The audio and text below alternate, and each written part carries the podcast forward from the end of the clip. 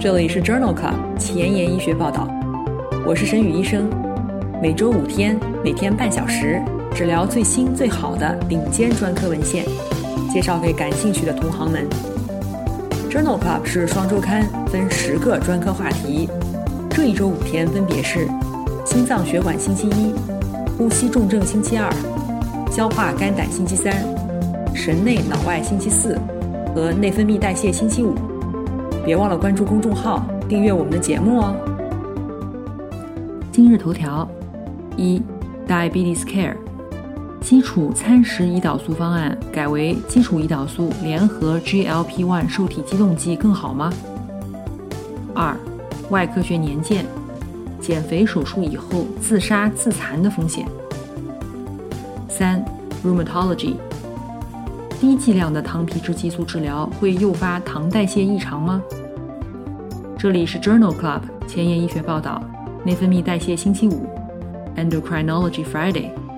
我是主播沈宇医生，精彩即将开始，不要走开哦。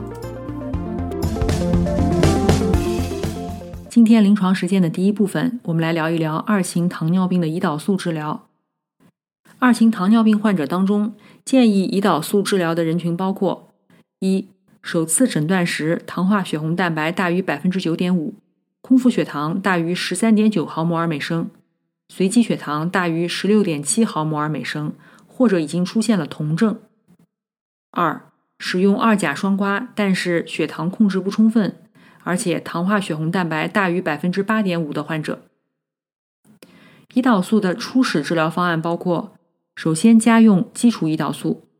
因为患者的依从性更好，低血糖事件更少。基础胰岛素的选择包括中性鱼精蛋白锌胰岛素 （NPH）、地特胰岛素、肝精胰岛素或者是德谷胰岛素。对于需要餐食胰岛素的二型糖尿病患者，可以给予短效或者普通胰岛素或速效胰岛素。对于使用稳定比例的胰岛素制剂。血糖控制良好的患者可以使用预混胰岛素。在既往的节目当中，我们曾经多次聊到过二型糖尿病。关于二型糖尿病的预防是在第十五期和一百四十五期的节目当中。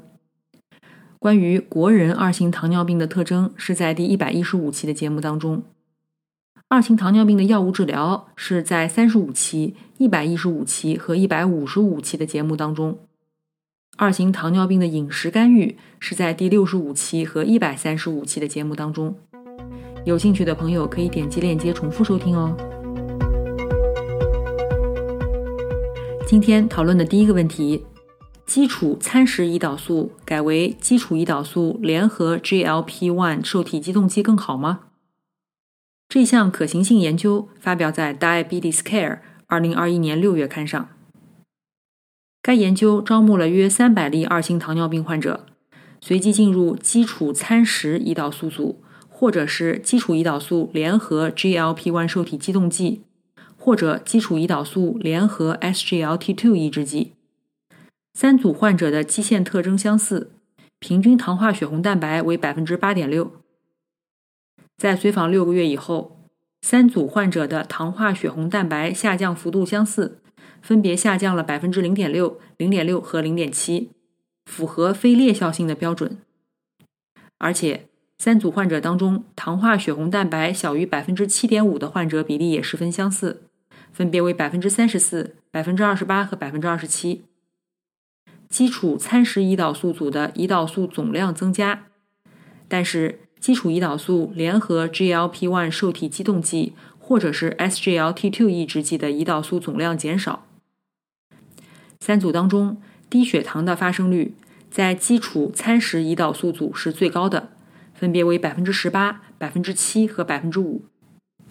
总的来说，三组的患者依从性都很好，没有患者退出研究。因此，这一项 Beyond 的研究认为，从基础餐食胰岛素的方案改为基础胰岛素联合 GLP-1 受体激动剂或者是 SGLT2 抑制剂。患者的血糖控制情况类似，但是胰岛素使用量更少，低血糖的事件更少。下面我们讨论的问题是：在新诊断的糖化血红蛋白大于百分之十的糖尿病患者当中，胰岛素的分泌量是否是需要胰岛素治疗的预测指标？这一项 EDICT 研究的事后分析发表在《Diabetes, Obesity and Metabolism》杂志二零二一年七月刊上。这项事后分析纳入了研究当中的一百例糖化血红蛋白大于百分之十的参与者。入组以后，随机分入以下两组：三联治疗组包括了二甲双胍、比格列酮和埃塞纳肽，或者是胰岛素进阶治疗组。这组患者先给予二甲双胍，血糖控制不好则加用格列比嗪甘精胰岛素。治疗的目标均为糖化血红蛋白小于百分之六点五。随访到第六个月，糖化血红蛋白小于百分之六点五的患者比例。两组分别为百分之六十一和百分之七十八，没有统计学差异。基线时，胰岛素分泌的水平是患者是否需要胰岛素治疗的预测因子。具体来说，在 OGTT 实验当中，一百二十分钟血浆 C 肽浓度与空腹血浆 C 肽浓度的比值大于一点七，则患者不需要胰岛素，即可以达到治疗目标。治疗效果与空腹血糖以及药物治疗方案无关。这一比值小于一点七的时候，而且空腹血糖小于十四点九毫摩尔每升时，可以通过三联疗法达到治疗目标。这一项 EDICT 研究的事后分析认为，二型糖尿病诊断时，OGTT 的胰岛素分泌实验可以预测胰岛素的需要量。对于新发的二型糖尿病，而且糖化血红蛋白大于百分之十的患者，一百二十分钟 C 肽与零分钟 C 肽的比值一点七，可作为一个切点来制定降糖方案。今天分享的第三篇文章讨论了六十五岁以上的老年糖尿病患者当中，长效胰岛素类似物和中性鱼精蛋白新胰岛素治疗以后严重低血糖的风险。这一项大型的回顾性队列研究发表在《JAMA Internal Medicine》（JAMA 内科学子刊）二零二一年三月刊上。研究纳入了使用干净胰岛素的四十万例患者，十四万例使用地特胰岛素的患者，以及使用中性鱼精蛋白新胰岛素的两万六千例患者。所有患者的平均年龄为七十五岁，一半为女性。中位随访四个月。记录到了七千例低血糖就诊或者住院的事件。与中性鱼精蛋白锌胰岛素相比，干净胰岛素的低血糖风险降低百分之二十九，地特胰岛素的低血糖风险降低百分之二十八。而且在分析低血糖复发事件的时候，也得到了类似的结论。但是长效胰岛素与餐前胰岛素同时使用的时候，则没有此类的关联性。因此，这项大型的回顾性队列研究认为，在老年的二型糖尿病患者当中，长效胰岛素类似物治疗以后，严重低血糖事件发生率更低。但是，联合餐前胰岛素以后，这种关联性就不存在了。i g l a r l i x y 是一种复方制剂，含有固定剂量的基础干净胰岛素。和 GLP-1 受体激动剂利希拉肽，在2016年上市，用于治疗二型糖尿病。在《Diabetes, Obesity and Metabolism》杂志2020年11月刊上，发表了一项系统综述和荟萃分析，评估了干净胰岛素利拉西肽复方制剂 i g l a r l i x i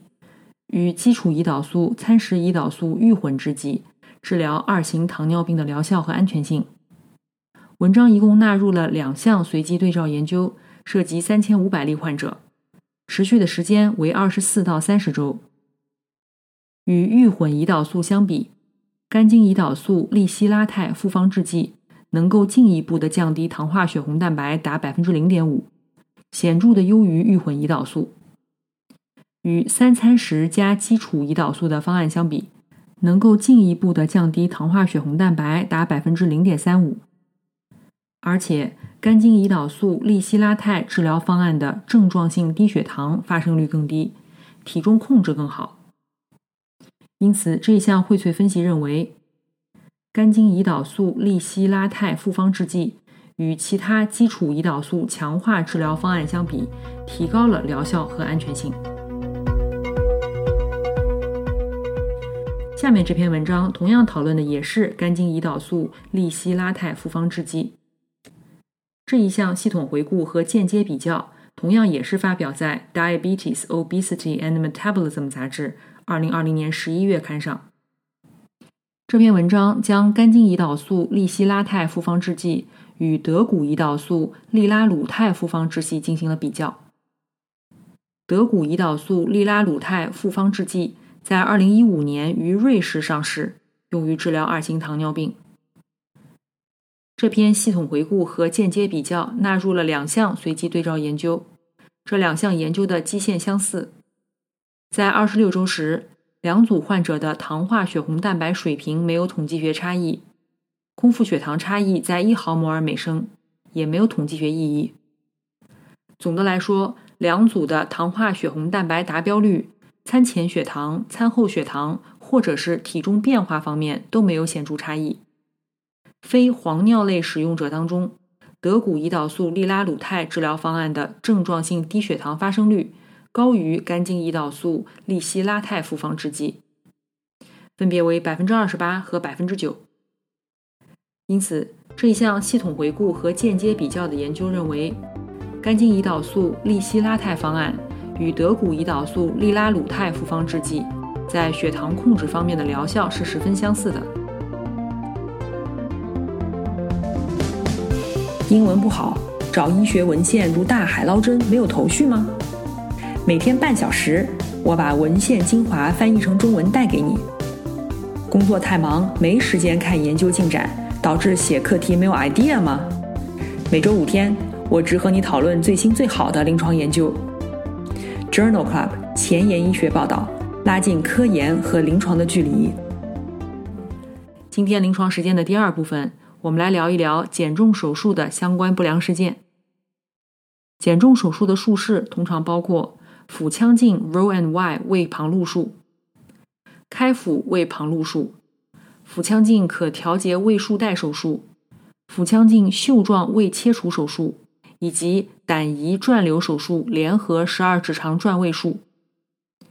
减肥手术以后三十天的严重并发症包括渗漏、吻合口溃疡、狭窄和静脉血栓栓塞，总发生率为百分之三到百分之十二。其中，开腹手术的早期术后并发症发生率更高，包括手术部位感染和或筋膜裂开、肺部感染。住院时间更长，再次住院率也更高。减重手术三十天以后发生的晚期并发症，因为术式不同而不同，主要包括残胃扩张、吻合口狭窄、溃疡、胆石症、低血糖、倾倒综合征、蛋白质营养不良、贫血、维生素缺乏和代谢性骨病。在既往的节目当中，我们曾经多次聊到过外科的减重手术。分别是在第二十五期、一百零五期和一百三十五期的节目当中，有兴趣的朋友可以点击链接重复收听哦。目前有证据表明，减肥手术与自杀和自残的风险增加有关。在《外科学年鉴》二零二一年八月刊上，发表了一项非随机的对照研究。讨论了哪些术前的特征会进一步的增加自杀和自残的风险。这是一项全国范围的非随机前瞻性登记研究，纳入了两千例接受减肥手术的患者，术式主要包括胃旁路手术和胃束带手术。研究发现，术后患者自残自杀风险几乎是对照组的两倍。在多变量的模型当中，男性。既往因为自残或者是精神原因就诊，使用精神类药物和睡眠困难，预示着自杀自残的风险更高。与女性相比，男性术后自杀自残的风险升高约两倍。因此，作者认为，男性有精神障碍史以及睡眠困难是减重手术以后患者自杀自残的主要预测因素。高危患者在接受手术以后。可能需要定期进行术后的社会心理监测，以减少自残行为的风险。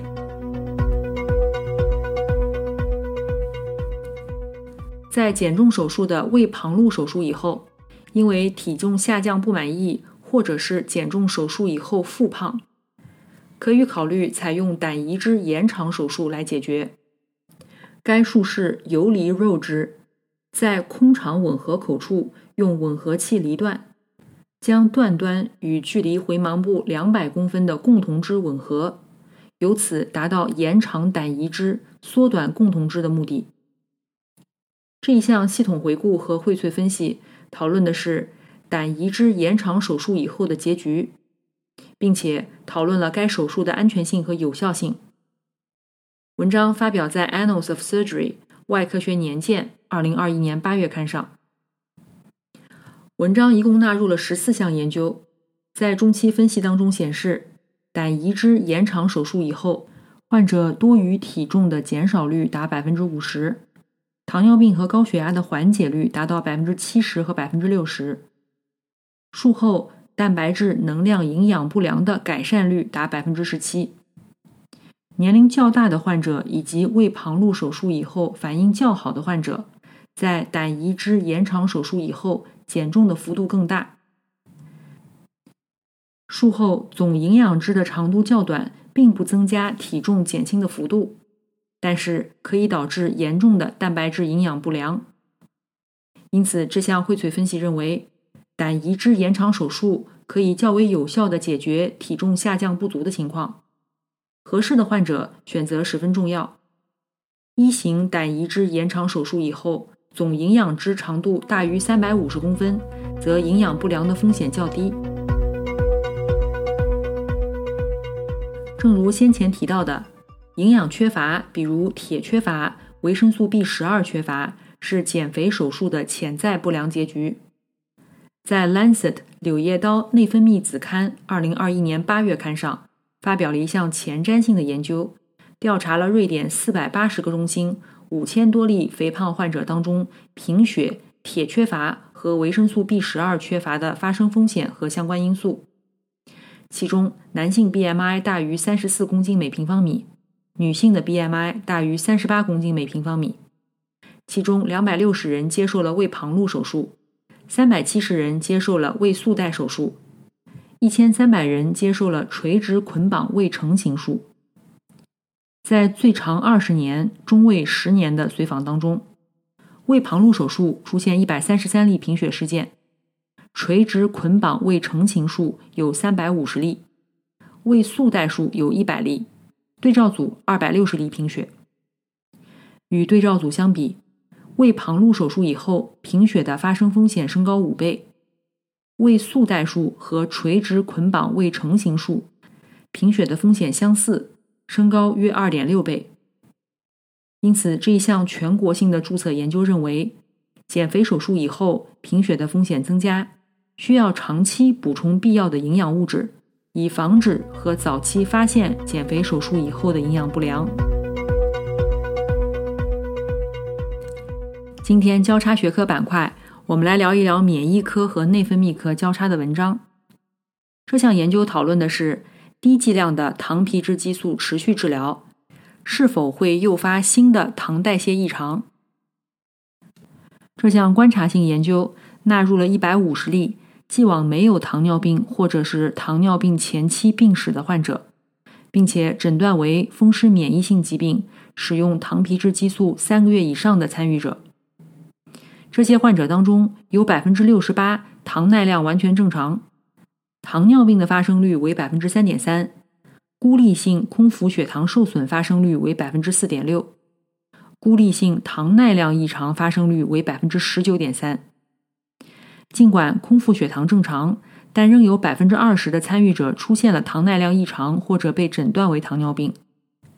这些患者当中，糖皮质激素的积累剂量、当前剂量以及治疗时间与正常糖耐量组的患者是十分相似的。在多变量的模型当中，年龄大于五十岁、躯干脂肪比例是糖耐量受损或者是糖尿病的重要预测因素。因此，这项观察性的研究认为，长期低剂量的糖皮质激素治疗，尽管空腹血糖浓度正常，但是新发的糖皮质激素诱导的糖耐量异常的发生率仍然很高。因此，对于没有典型糖尿病危险因素的患者，仍然需要定期进行 OGTT 筛查。今天的前沿医学板块，我们来聊一聊参与调节胰岛素分泌和葡萄糖稳态的基因转录因子。这一项基础研究发表在《Science Translational Medicine》二零二一年七月刊上。Paired Box Six PAX 六转录因子对于胰岛的正常发育和功能至关重要。PAX 六的杂合子突变。与人类胰岛素分泌受损和早发糖尿病相关。然而，PAX6 控制贝塔细胞胰岛素分泌的分子机制，以及在二型糖尿病中病理生理的作用尚不清楚。作者利用人胰腺贝塔细胞系、小鼠模型和原代人胰岛，研究了 PAX6 调控胰岛素分泌的分子途径。以及 PAX 六在二型糖尿病中的潜在治疗价值。通过功能缺失和功能获得的方法，作者发现 PAX 六通过 CAMP 反应元件结合蛋白 CREB 途径来调节葡萄糖刺激以后的胰岛素分泌。此外，在糖尿病的条件下，贝塔细胞和胰岛中该通路的活性被抑制。葡萄糖刺激以后的胰岛素分泌受损，而补充 PAX 六可以逆转这一情况。在小鼠的胰腺贝塔细胞当中，腺相关病毒介导的 PAX 六过表达可以使血糖水平持续改善，但不影响胰岛素抵抗。因此，这项基础研究认为，结果强调了 PAX 六在人类二型糖尿病相关的。贝塔细胞功能障碍当中的病理生理学作用，并且提示 PAX6 基因在保存和恢复贝塔细胞功能方面的潜力。今天的节目就聊到这里。如果你真心喜欢我的节目，不用给我点赞，现在就去转发分享吧，和我一起把最新最好的临床研究分享给需要的朋友。下周精彩继续。周一是风湿免疫专题，不见不散哦。